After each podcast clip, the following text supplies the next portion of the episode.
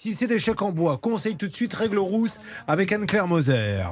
Et tout de suite, la règle rousse avec Anne-Claire Moser. Si le chèque est en bois, que doit-elle faire? On doit le représenter une seconde fois car au bout de la deuxième fois, eh bien, la personne va être interdit bancaire. J'ajoute que faire un chèque qui est sans provision, c'est un, un délit, une contravention.